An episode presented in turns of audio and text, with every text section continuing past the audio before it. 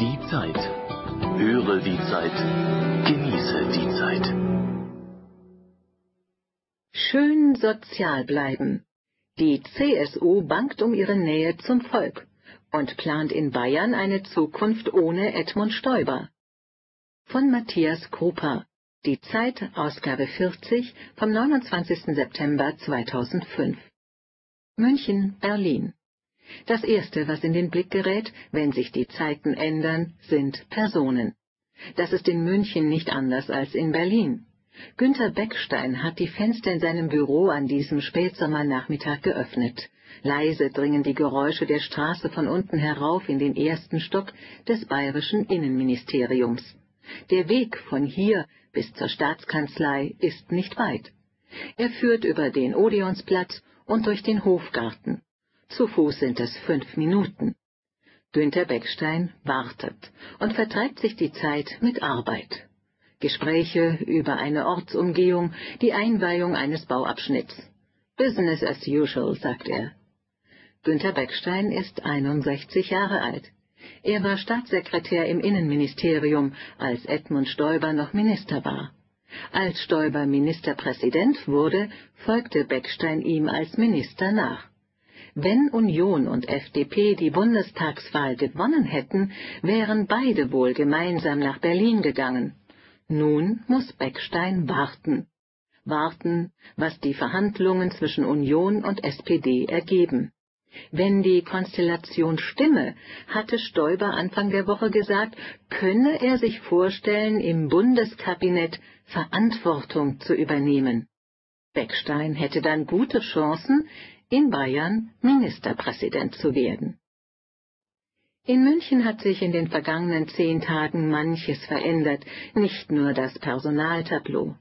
Tiefer als andere Parteien war die CSU bislang in der Gesellschaft verwurzelt, und diese Wurzeln waren auch in Zeiten nachlassender Parteibindungen recht lebendig geblieben. Die CSU, so sah es lange aus, war die letzte Volkspartei altdeutscher Provenienz, umfassend und allmächtig. Die äußere Formel hierfür lautete 50 Prozent plus X. Nun hat die CSU mit 49,3 Prozent eines ihrer schlechtesten Bundestagswahlergebnisse überhaupt eingefahren. Und was die Verantwortlichen am meisten beunruhigt, Sie haben diesen Schlag nicht kommen sehen. Das Wahlergebnis hat die Partei, die sich stets nah am Volk wähnt, gänzlich unvorbereitet getroffen. Eine Krise? Nein, das nicht, sagt Alois Glück, Landtagspräsident und Vorsitzender des CSU-Bezirks Oberbayern, aber ein Warnsignal. Genau wie die CDU hatte auch die CSU fest daran geglaubt, dass diese Wahl nicht zu verlieren sei, dass die Bürger bereit wären, auch Unangenehmes zu ertragen, etwa die in Aussicht gestellte Besteuerung der Nacht- und Feiertagszuschläge. Wir haben unterschätzt, wie groß der Kreis der betroffenen Personen ist und wie groß der Anteil der Zuschläge am Einkommen gerade der Geringverdienenden ist, räumt der Vorsitzende der CSU-Landtagsfraktion Joachim Herrmann ein. Die geplante Aufhebung der Steuerbefreiung war sachlich nicht zu Ende gedacht. Viele in der Partei sehen das ähnlich. Alois Glück fasst die Lehre aus der Bundestagswahl zusammen.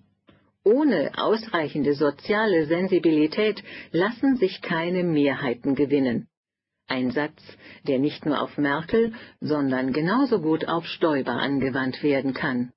Schließlich stand die Politik der Landesregierung zuletzt ganz unter der Vorgabe des Ministerpräsidenten, Bayern müsse 2006 als erstes Bundesland einen ausgeglichenen Haushalt vorlegen.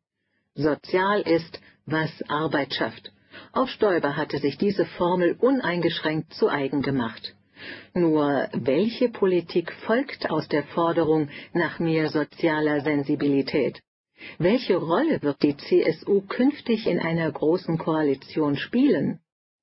Horst Seehofer, der umstrittene Sozialexperte der CSU, gehört ohne Zweifel zu den Gewinnern der vergangenen zwei Wochen. Seine politische Uhr schien abgelaufen, als er sich vor einem Jahr im Streit um das gemeinsame Gesundheitskonzept von CDU